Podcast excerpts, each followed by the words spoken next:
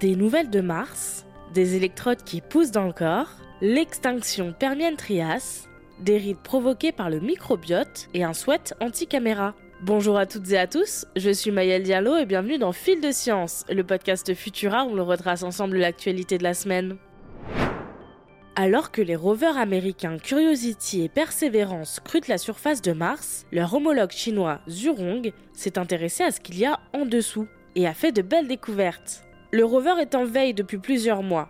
On ne sait pas quand il se réveillera, la Chine restant très opaque à ce sujet. Mais les données qu'il a recueillies jusqu'ici ont été analysées L'étude révèle que grâce à son radar GPR qui détermine les sous-structures composant le sol, Zhurong a détecté des structures courbes et plongeantes. Les scientifiques ont identifié ces structures comme des cratères enfouis. Et s'il n'y a pas de traces d'eau dans les sous-sols, tout du moins pas à moins de 80 mètres de profondeur, la limite de la sonde de Zhurong, on y a trouvé des couches sédimentaires qui ont été déposées lors d'inondations. En comparant les données de Zhurong avec celles du rover lunaire Yutu-2, les chercheurs ont confirmé que les structures des sous-surfaces de Mars et de la Lune sont radicalement différentes. Pas de cratères enfouis sur la Lune, mais de fines couches superposées.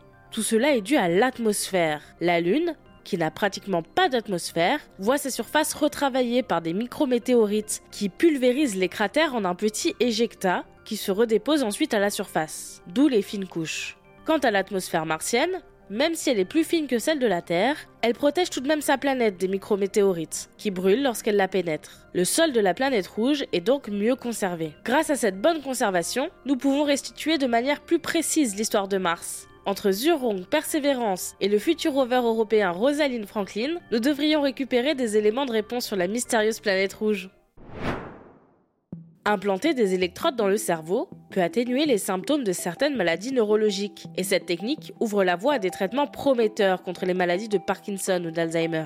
Mais il y a un obstacle, la liaison entre le circuit électronique et les tissus biologiques, car les tissus vivants et l'électronique ne sont pas compatibles. Mais c'est sans compter la nouvelle méthode mise au point par deux chercheurs suédois. Ils sont parvenus à créer des matériaux mous, sans substrate et électroniquement conducteurs dans les tissus vivants. En injectant un gel composé d'enzymes, utilisé comme molécule d'assemblage, ils ont réussi à faire pousser des électrodes dans le cerveau, le cœur et la nageoire caudale de poissons zèbres, et autour du tissu nerveux de sensu médicinal, le tout sans effet secondaire.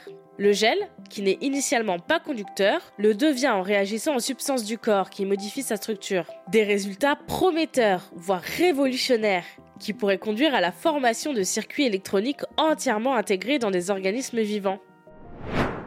Dans l'espoir d'en apprendre plus sur l'extinction de masse Permienne-Trias, survenue il y a 252 millions d'années, des scientifiques ont analysé les écosystèmes marins tels qu'ils se présentaient avant, pendant et après cet événement. Les résultats de cette étude nous donnent un aperçu d'un futur possible qui nous attend. La perte de la biodiversité que nous connaissons actuellement pourrait être le signe avant-coureur d'un effondrement des écosystèmes. D'après les scientifiques, les interactions entre les espèces n'ont diminué que légèrement dans la première phase de l'extinction, mais ont gravement chuté dans la deuxième phase. En clair, pendant la première phase, il restait suffisamment d'espèces pour prendre le relais des espèces disparues. Mais lorsque des perturbations environnementales se sont ajoutées à l'extinction, les écosystèmes ont finalement manqué de résistance et se sont effondrés. Cette conclusion est préoccupante quand on sait que le taux de perte d'espèces que l'on connaît aujourd'hui dépasse celui qui était observé durant le Permian Trias. Il est donc impératif d'inverser la disparition de la biodiversité, car nous nous trouvons peut-être dans la première phase d'une extinction de masse sans précédent.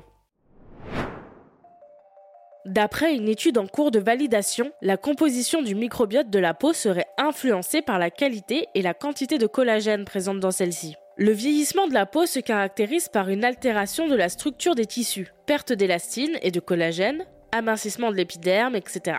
Tout cela se traduit ensuite notamment par l'apparition de rides et de changements biophysiques. Les scientifiques ont donc étudié le microbiote de la peau de 26 jeunes femmes de 20 à 26 ans et 25 plus âgées de 54 à 60 ans, toutes en bonne santé et vivant en région parisienne. Ils ont trouvé des structures de microbiote significativement différentes entre les deux groupes, des différences qu'ils attribuent en grande partie à la variation de paramètres biophysiques, en particulier le coefficient de diffusion du collagène.